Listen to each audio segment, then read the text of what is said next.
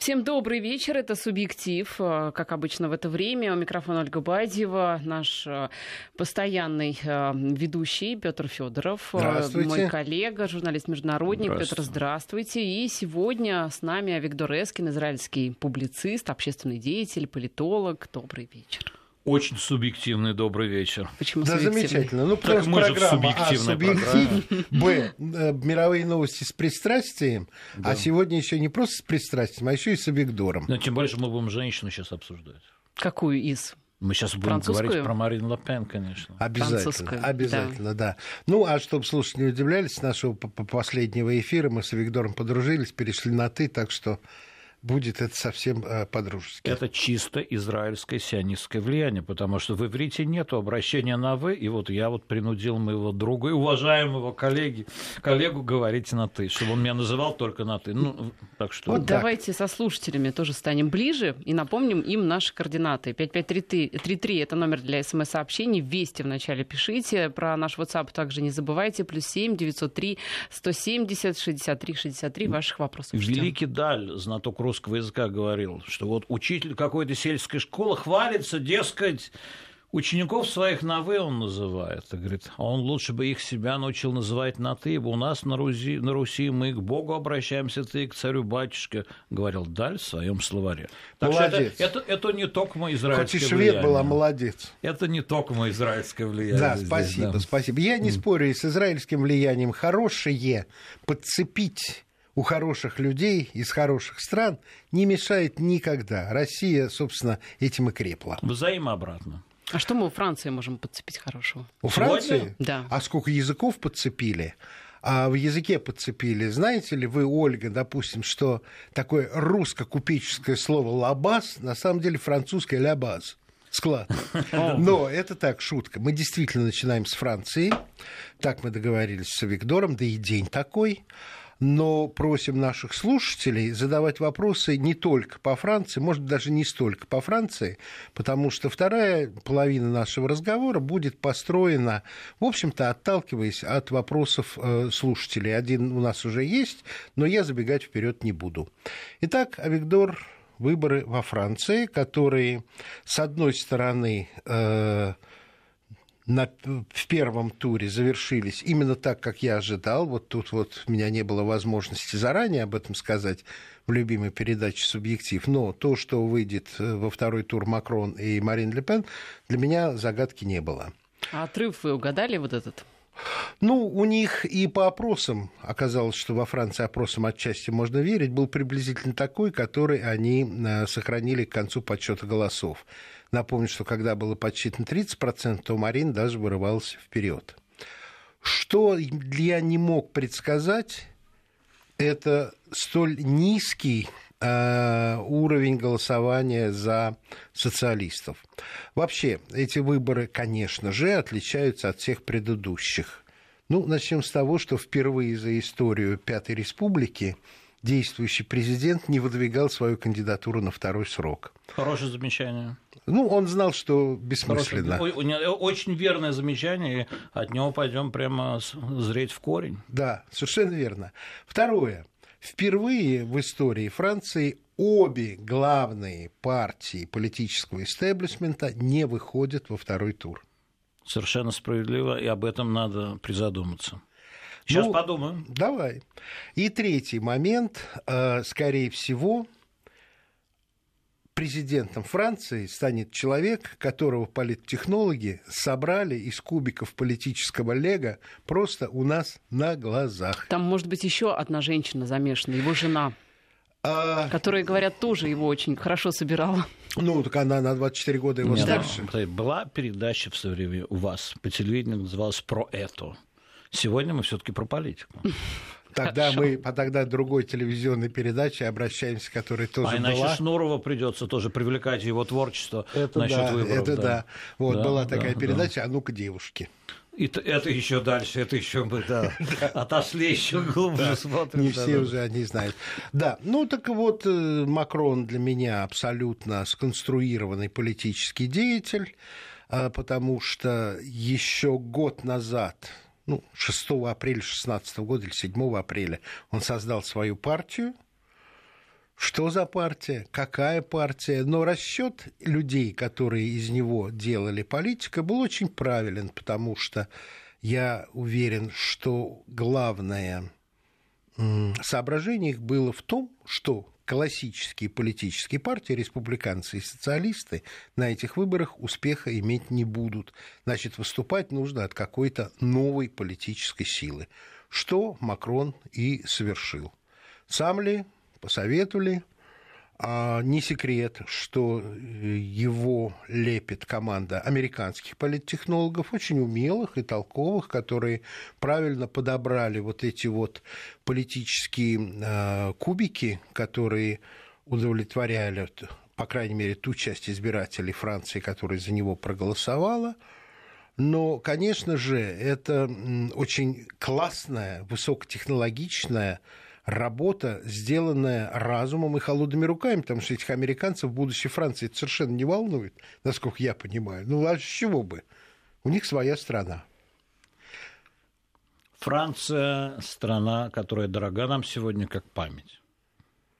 Я впервые там оказался в 1982 году, и в первое сильнейшее впечатление – о том, что все, что я вижу, оно уже относится только к прошлому. Страна, которая дышит только прошлым, и у которой нет никакого будущего. Я а, это еще в 82 году вот прямо кожей всей ощутил. Париж вот так меня встретил, и первое впечатление, вы знаете, оно часто бывает совершенно справедливым и даже верным и глубинным. Политическая система во Франции, которую мы сейчас обсуждаем, она просто на глазах у нас сейчас претерпевает глубиннейший кризис. Можно сказать, что они ждут Деколя, можно ждать, что они ждут еще кого-то.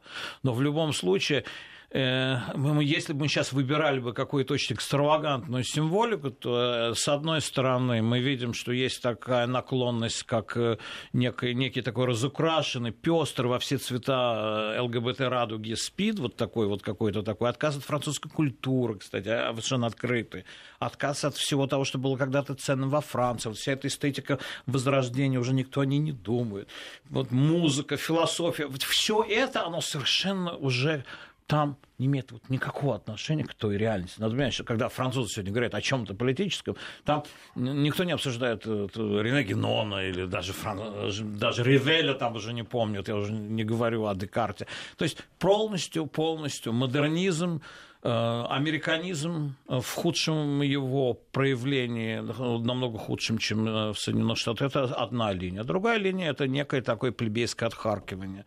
То есть нам не нравится все, что происходит. Вот именно так, вот отплевываться просто все, что происходит, мы говорим, что это нехорошо. В результате э, Марин Ле Пен, она эстетически просто олицетворяет антифранцию, потому что это настолько не женственно, это настолько не эстетично, это настолько непрезентабельно это не Иванка Трамп. Да. Это намного хуже.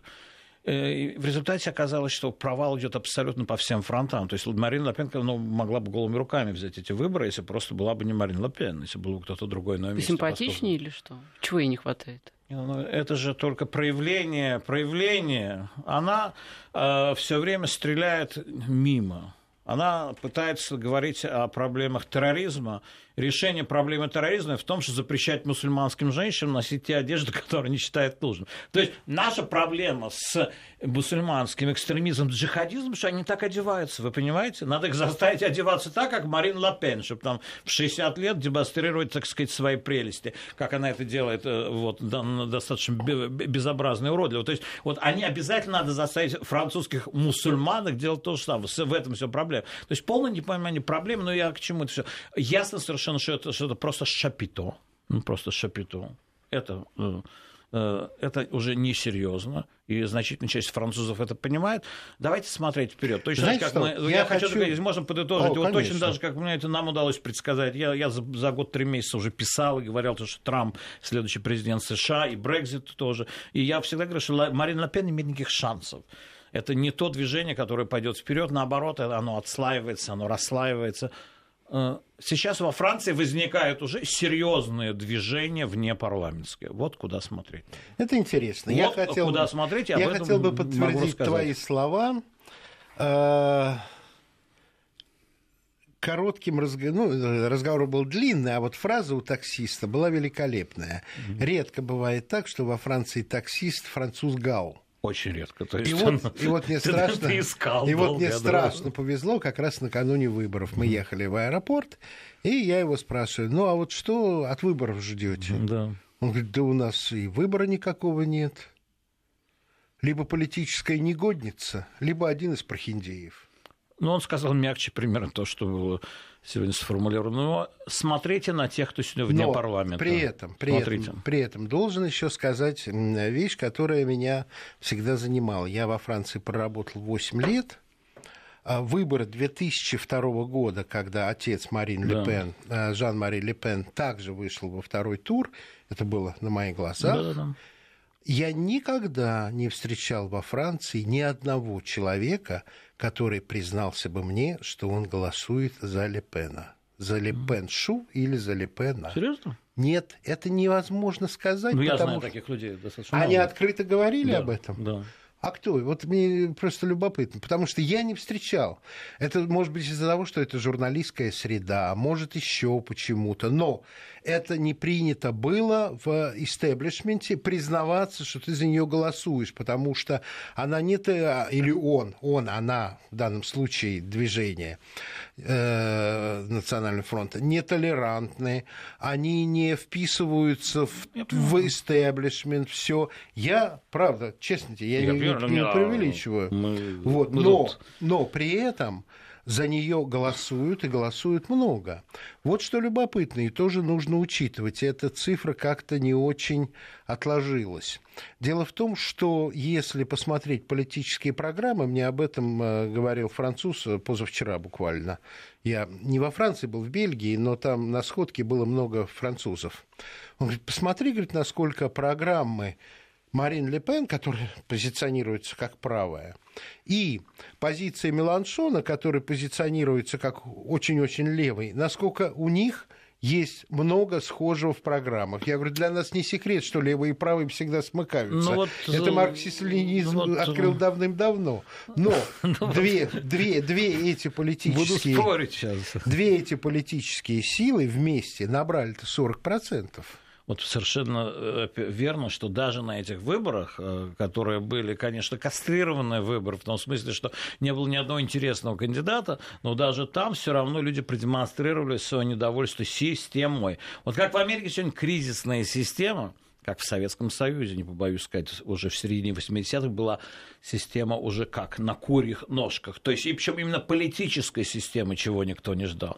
Не экономическая как да, раз. Да, не да, да. А политическая система переставала работать, когда правая рука уже не, вы, не выполняла то, что левая ей приказывала, а голова отключалась просто как с тяжелого похмелья. И это сегодня происходит во Франции. Вот вы увидите, что после выборов там произойдет расслоение, произойдет ситуация, которая чем-то будет напоминать с какой-то стороны американскую. То есть очень-очень поганое функционирование государственных органов власти. Тяжело будет с ними вести переговоры, а главное, появляются внепарламентские движения. Надо понимать, что вопрос миграции для них это жизнь и смерть. Это на самом деле миграция. Это джихадизм, это джихадизм, который там разрастается не по дням, а по часам – огромное количество этой публики заражается там террористическими идеями. Сегодня это происходит не только во Франции, но в Франции особливо. И вот на это надо Значит, я об этом не задумывался. Я тебе очень благодарен, что ты говоришь о внепарламентских движениях, потому что это означает, что истеблишмент закачался. Не просто политические партии, а весь французский истеблишмент, вся Пятая Республика. Потому речь. что раз эти силы не просто не попадают в парламент, а нет механизма, чтобы они были представлены в парламенте, хороши они или плохи, безобразны ли, преступны ли, но не до такого уровня, чтобы не избираться. Это значит, что-то не так в самой системе. Поэтому я сказал, что Деголь не как, не как именно политическая программа, как символ. Да того, что во Франции э, система может меняться. И Франция вообще это не англосаксонская республика. Это Нет. совсем другое. Другое, Франция, другое, это, другое, другое. Это Самарсельезы, это... это... Да, это смесь, с одной стороны, Да, да, э, требований движения вперед. Обратите угу. внимание, у, в, в, во французских названиях партии обязательно есть слово либо движение, либо вперед, либо не покорившийся, либо что-то вот. Или что-то... так, так, как все. Ну, это тоже, да, да. Хотя это была э, международная структура. Террористическая. Террористическая, потому что в Австралии Тогда не все террористы еще были Да, джихадисты. direct action, да. Да, да, да, да. Вот. А, Но, э, с другой стороны, это все-таки та лирика, о которой ты говорил, воспоминания величия Франции, Бель Франц, это тоже еще живо в сердцах людей, потому что Правильно. для многих из них это не умерло, и они э, очень верят... точно, вот это очень точно замечаю. Вот Франция, она еще не умерла, еще не замерла. Да. Но, но система политическая, не соответствует, она не почти соответствует, уже, да, да, не соответствует интересам почти людей. уже, да. Совершенно верно. А люди все равно способны еще там на восстание против этого всего. Восстание может быть совершенно законным, кстати, и демократическим, и в смысле нашего политкорректного Да. языка, я имею в виду, Да, Зак- да, в рамках да, закона. да. Но то, что Франция не сдалась, это каждый может засвидетельствовать из тех, кто не только, приезжая в Париж, посещает какие-то политические там э, э, встр- митинги, встречи, которые ходят на встречи с людьми в провинции, которые заходят там в кабаки, которые Совершенно заходят верно. там э, к местному священнику, спросите, какие у вас настроения. Совершенно верно. И И задают вот- вопрос, а почему у вас тут так мало иммигрантов? И они так тебе отвечают, что вообще-то были, но больше нет. Ну, я был в местах, куда они даже и не поехали, потому что там работать надо в сельском хозяйстве, а другого нет, это департамент Жура. То есть Францию надо понимать, и что она не так, как Россия, все-таки зависит от столицы. В России все непременно происходило всегда в столице. Во Франции э, Ванде это была не столица, и много еще примеров, когда не столица тоже играла роль. Конечно, из не столицы пойдут на столицу. А может быть, этого не произойдет. То есть э, пассионарность Франции, в отличие от Бельгии, она еще все-таки наблюдается, наблюдается. Есть, есть. Все-таки, понимаешь, по, по большому счету, психологически, это очень-очень крестьянская страна. Так вот я поэтому ты отослал слава- в слава- провинцию, правильно? Мой дорогой, мы с тобой А с разных компан. сторон А освя... компан. Совершенно верно, потому что э, многое из того, что составляет российскую, французскую славу, вообще в городе только потребляется. Это вино, Да, да, да. это сыры, Да, да, да. это другие сельскохозяйственные продукты. И, э, И, на- наверное, красивые женщины сейчас тоже больше там где-то там за пределами Парижа, потому что в Париже их больше нет. Ну, Нет, они есть, но это А, да, ну, либо, либо вкус. русские, либо израильтянки. вот, вот, вот, вот, вот. Нет, есть, есть. ну Вот, что вот. ты. Ну, ну, из Кавказа тоже бывает. да, тоже, ну просто вот, может вот, подойти Да, да, начинать да, да, говорить да, либо на рус- по-русски, либо на иврите. Поехали, да, мы справимся тогда с этой задачей. А Да. Нельзя переводить. А ты, собственно, нет, даже я же А тебе не знаю. надо А ничего. же Ты мне знаю. будешь переводить. Отлично, договорились. Вот, хорошо.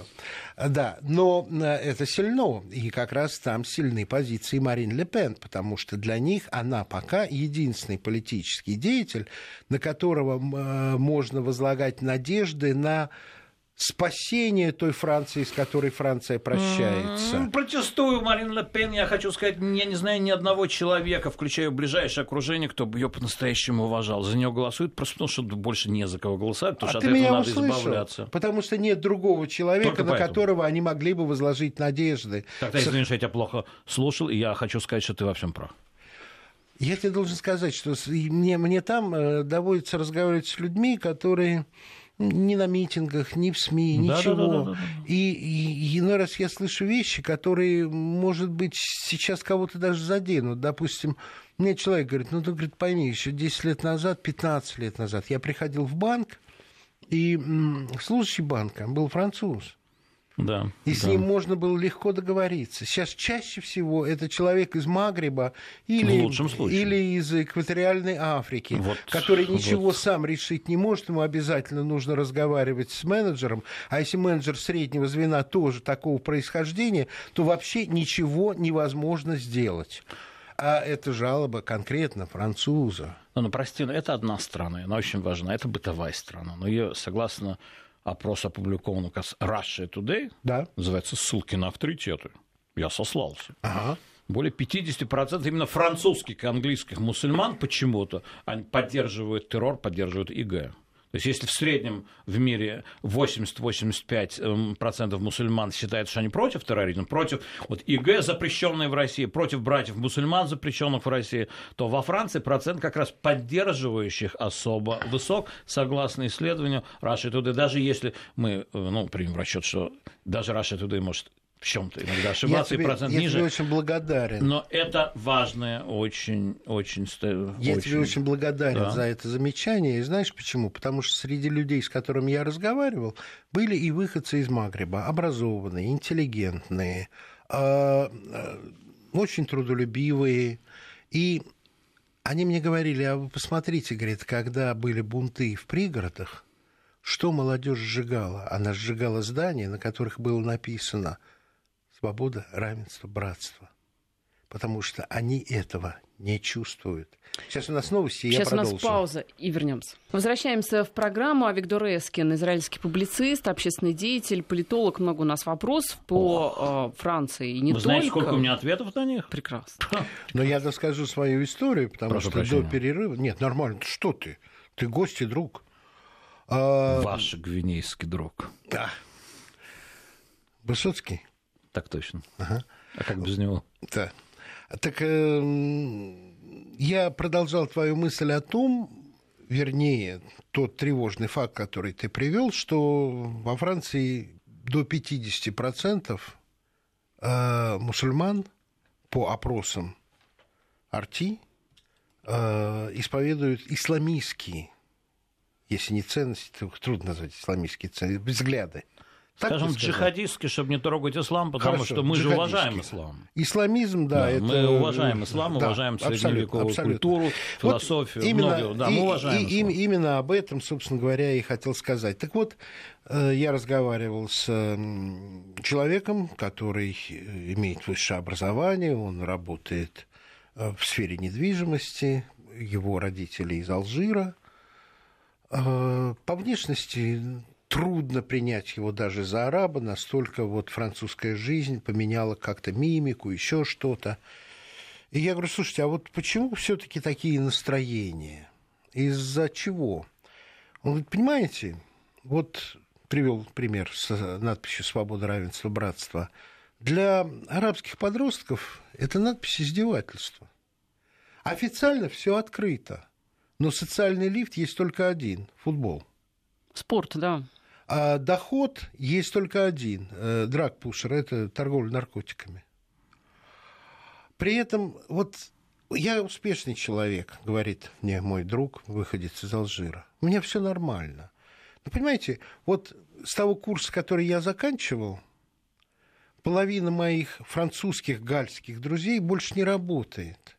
Их популяция нации сокращается – и они получают наследство от тетушки, от дядюшки. Это не полностью какой-то участок, у кого-то десятая часть виноградника, пятнадцатая часть виноградника, но они аккумулируют в себе а, все, что нажито их предками.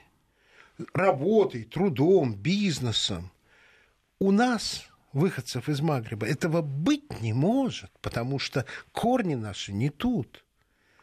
Но вот это вот ощущение, что мы никогда не будем равны тем, с кем вместе учились, росли, оно сидит практически у каждого человека, который имеет мусульманские корни во Франции. Это слова очень от человека с большой болью прозвучали. И где вот эти люди, если они еще агрессивнее настроены, находят утешение? У радикальных мул – который не учит их классическому исламу, а чтобы хоть как-то э, облегчить их жизнь, вот начинаются все эти мусульманские братства, ты вступи в него, а мы тебе поможем, а мы тебе денег дадим, мать больна, лекарства купим, а ты за это уж давай учи, как с гранатой обращаться. То есть я, может, что-то упрощаю. А я бы начал с другого конца совсем. Давай. Страшный пример приведу. Вот у России были разные враги есть разные народы, которые исторически испытывают в том числе боль по каким-то событиям прошлого. Да. Но вот народы Средней Азии от России только получали на самом деле.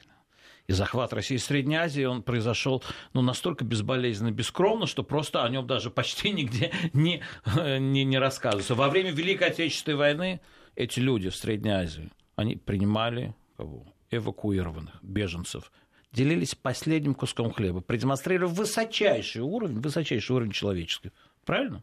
Не просто правильно. То есть вы не, про, не просто правильно, это, да, а сказав... я просто одну, один да. факт приведу, который я с открытой душой и с горячим сердцем всегда привожу. В Узбекистане не было ни одного детского дома. Вот. Все детишки, Прекрасно. которые прибывали из да, России, разбирались да. узбекскими женщинами да. на вокзалах. Да. Все жили в семьях. Но кроме этого, да. в Ташкенте, я там недавно был, есть аллея памяти, где на бронзовых листах да. написаны все имена граждан Советского Узбекистана, которые погибли в войну. Погиб каждый второй ушедший, К чему а я ушел привел? каждый второй взрослый. Почему я это вспомнил? Потому что сегодня из этих же мест в Россию приезжают люди, которые готовы отдать свою жизнь для того, чтобы убить нескольких россиян, взорваться. Потому что они были напичканы той идеологией, о которой мы сейчас говорим во Франции. Это страшнейшая идеология.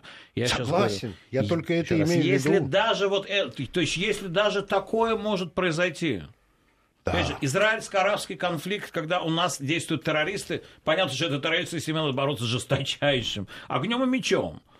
Но надо признать, что у нас есть территориальный конфликт, надо признать, что у нас есть история болезни. Здесь же ситуация в гармонии, ситуация высочайшего как раз человеческого проявления еще в недавнем прошлом с их стороны. При том, что благороднейшее, сами... благороднейшее да, проявление да, с их стороны. Да, Еще раз, да. я, собственно, подчеркну именно это. Я тоже. И вот когда туда внедряется потихонечку вот эта идеология джихадизма, вдруг вылезают оттуда люди, которые готовы взрываться в Москве, в Санкт-Петербурге. Во Франции таких сегодня очень много. Как с этим бороться, власть не знает. Появляются сейчас постепенно все более и более известные и очевидные уже группировки, организации вне власти, вне Марин Ле которая, скажем так, с ней знакома, вне Марин Ле которая начинает серьезно думать о том, что надо менять французскую систему. Что из этого выйдет, наверное, мы об этом еще будем говорить не Ты раз. знаешь, Олег Дор, сейчас мы перейдем к вопросам слушателей. Я просто да, хотел да. бы сказать, подумай об этом. В следующий раз давай поговорим. Дело в том, что у меня такое впечатление,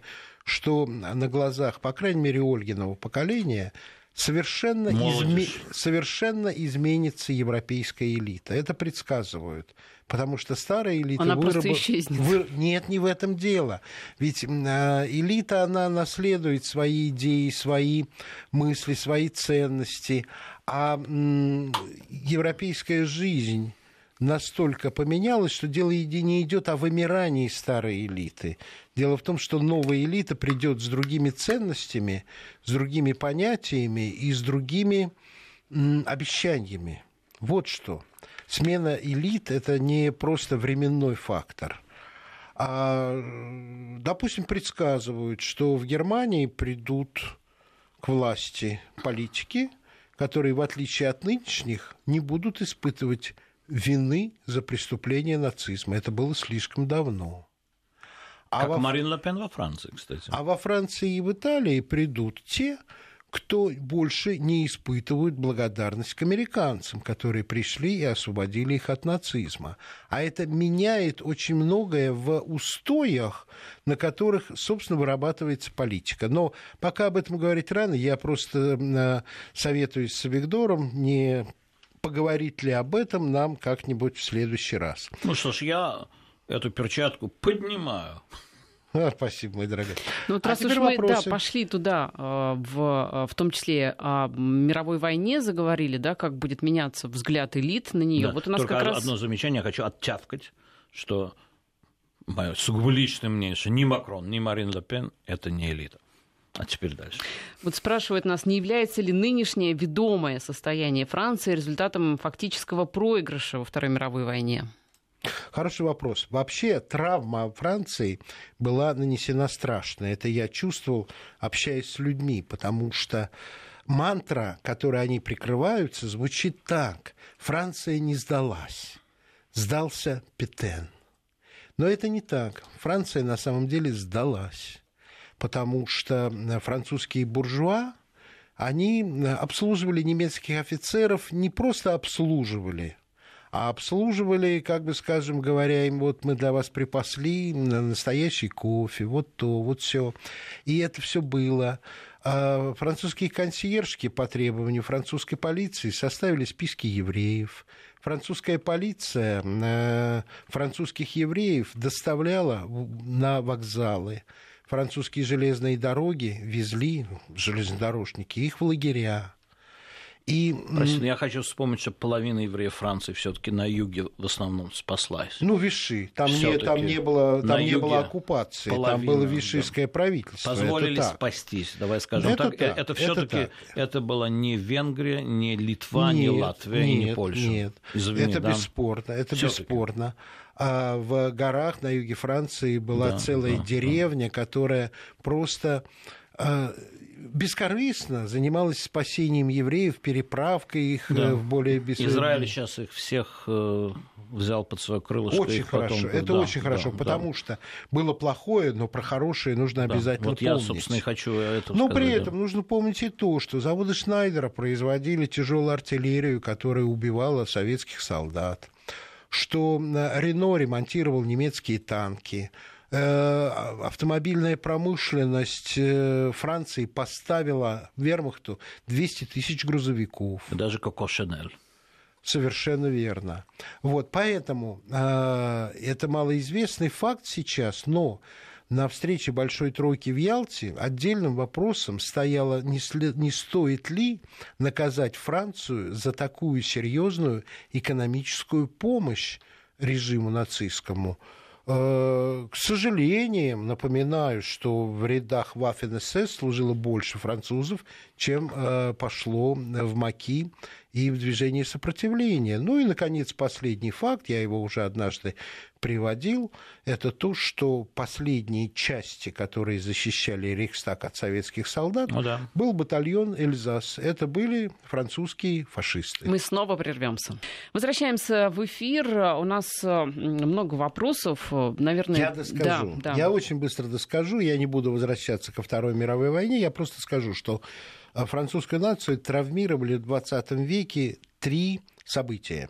Это гигантские жертвы в Первой мировой войне, которые, а, как бы скажем, целые деревни обезлюдили, мужчин не было. Второе – это капитуляция во время Второй мировой войны. И третье – это утрата Алжира. А Алжир, чтобы было понятно, французами воспринимался не как колония, это было пять департаментов Франции. Вот эти три фактора, конечно же, наложили и травмировали французов очень сильно. Не буду сейчас говорить в каком смысле, но вот хотя бы одно. Какая-то потеря к риску, к драйву, к готовности рискнуть чем-то ради неопределенного выигрыша, но возможного выигрыша в будущем. Нет чувства, как фильм назывался «О Азар». Бальтазар. О, Азар отсутствует. Совершенно верно. Совершенно верно. Ну, а Азар. а теперь, а теперь, Азар. вот, а теперь вопрос, который мне задал слушатель, а я капитулировал и ответить не мог. Так. А он меня спросил очень просто, а почему ИГИЛ не взяла ответственность ни за один теракт в Израиле? Ну, радиослушатели просто не в курсе. А брал?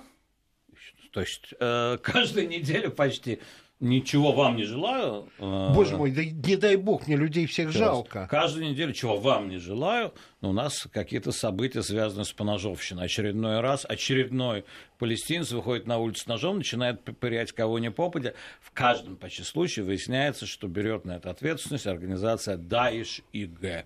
Как это? А... Это не значит, что Отдельная передача, хочешь, поговорим профессионально, поскольку 7 лет я занимаюсь антитеррористической работой, все-таки про террор. Насколько, Самый насколько, опасный терроризм это как раз терроризм этих индивидуумов, да, одиночек, не... за которых никто не стоит, никто им не платит. Как эти Невозможно с грузовиками вычислить. и так далее. Их очень тяжело. Вы... Можно вычислить, расскажу потом, как. Кто а ИГ это берет ответственность на основе как франшиза, или просто? Как франшиза. Ну... А это идеология джихадизма. Человек сделал, да, он с нами, и они иногда оставляют записки. Теперь это первое. Ты, Значит... ты знаешь наш быт московский? Позже. Я тебе должен сказать, что одна из интернет-шуток, да. черная шутка, звучит так. «Э, ответственность за решение снести пятиэтажки взяло на себя ИГИЛ. Ваш черный юмор. Ваш черный юмор.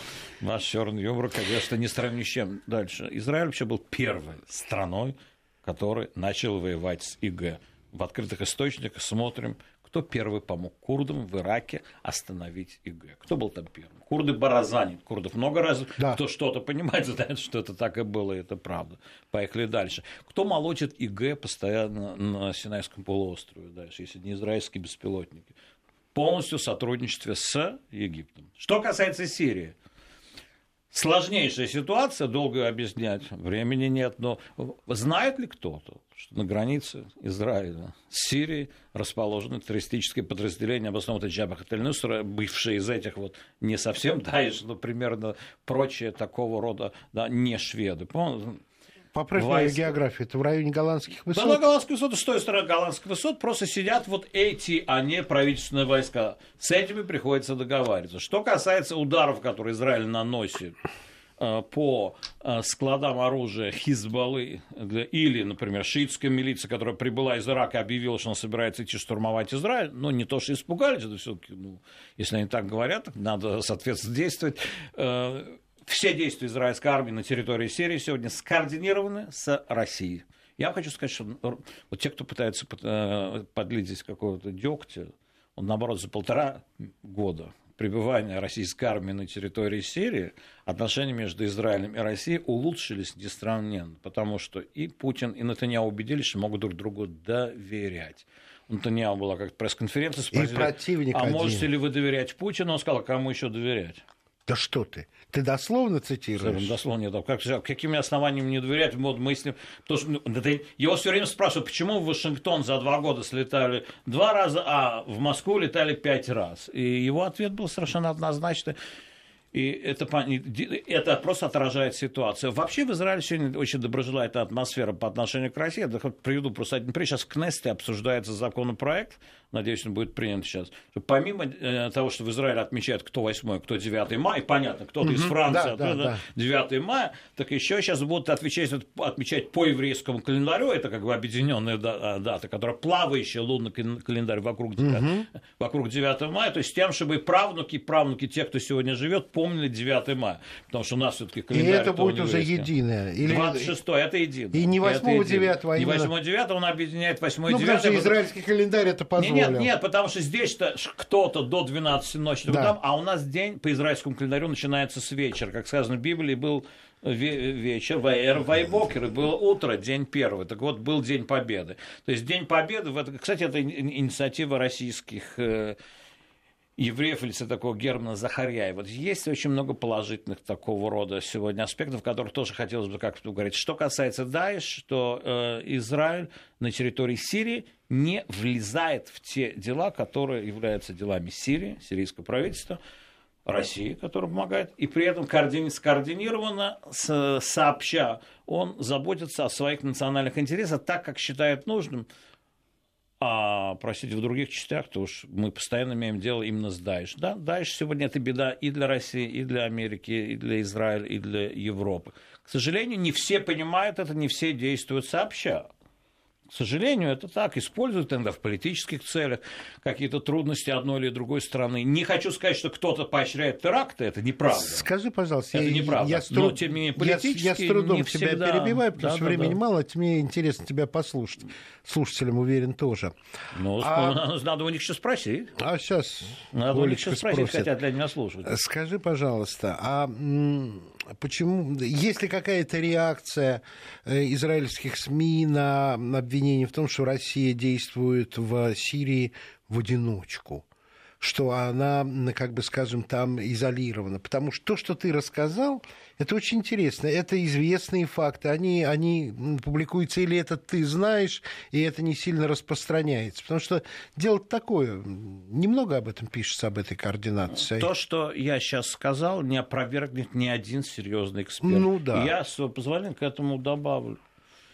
В Израиле эксперты, я сейчас не говорю о людях на улице или в той или ином сообществе в интернете, я говорю люди знающие, понимают, что весь мир должен быть благодарен России за те активные действия против террористов, которые она предпринимает. Ибо только на территории Сирии, на территории э, сегодня Ирака находится до 20 тысяч русскоязычных террористов, это значит все да. страны СНГ, да. которые представляют особую угрозу, они как раз особо рьяные, особо ретивы.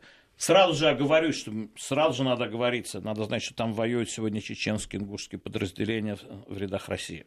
Да. И они воюют безупречно, и, да. за, и об этом на, надо рассказывать радиослушателям, чтобы никто не сказал, что все мусульмане. Ни в коем случае мы этого не говорим. Мы говорим так, как есть. Но мы говорим, что с той стороны те, кто воюет, они тоже на самом деле хорошо воюют. Плюс еще, надо сказать, что ИГ – это же люди, которые в немалой степени прошли подготовку к действию в Академии Фрунзе. Ну, как же, это же бывшие Это офицеры бывшие офицеры армии Саддама Хусейна, которых американцы разогнали. Выкинули. Которых выкинули на улицу. И которые получили ливийское оружие. Совершенно верно. Которые американцы не хотели замечать, когда оно шло туда, о чем свидетельствует даже Майк Мураль, бывший замглавы ЦРУ. Я к тому, что когда, когда бомбардировками Ливии была разрушена, то склады оружия остались бесхозными. Так в его книге да, это да, прямо да. написано вокруг скандала, когда убили посла Соединенных Штатов, да, да, да. что там да, да, это было. Они не поставляли оружие, но они закрывали на это глаза. То есть все мы это знаем. И вот действия России там сегодня, они на благо всему региону, поверьте, если бы не Россия, было бы еще хуже. Вот те, кто критикует Россию, во-первых, слушайте, я недавно послушал некоторых тут политологов, таких вот каких-то политологов, да, которые год назад говорили, о, Россия туда идет, Аф- Афганистан и так далее. Ничего подобного. Россия не увязла в Сирии, завтра может уйти оттуда. Нет там никакого католического брака с Асадом, прекрасно понимая проблематику его режима, сложность работы с Ираном и даже с Хизбаллой и главой Хизбаллы, ну, слово слово из песни выкинешь по фамилии Насралла. Свои сложности есть с Насраллой, да, свои сложности есть. То есть есть сложности у всех. Есть. Россия там защищает российские интересы, и также э, она способствует безопасности во всем мире. Там есть российские военные базы, это российские интересы. А кроме того, в уничтожении террористов должен быть заинтересован каждый. И вот э, более активное и Россия в том числе, потому что этих 20 нужно уничтожить, там 20 тысяч русскоговорящих. Э, это особо я их выделил. А ну, так, правильно. И в Израиле это прекрасно понимают. У нас хорошие сегодня отношения, я надеюсь, они еще улучшатся. Я как раз вот рассказал 26 ияра, вот 9 мая, что помимо бессмертного полка в 20 городах Израиля да. в этом году будет еще и это. Э, и еще в некоторых городах Европы. И это очень, очень важный признак того, что у нас есть общее, которое нас объединяет, это та кровь, которая была пролита совместно ради того, чтобы наши дети, наши внуки жили в, в том мире, где не будет уже. А Виктор, прекрасная уже. точка, да, потому что на тревожных глазах Ольги я вижу, Закончилось что время наше время, к сожалению. А Виктор Эскин, израильский публицист, общественный деятель, политолог и Петр Федоров, Ольга Базева. Спасибо до, до следующих встреч.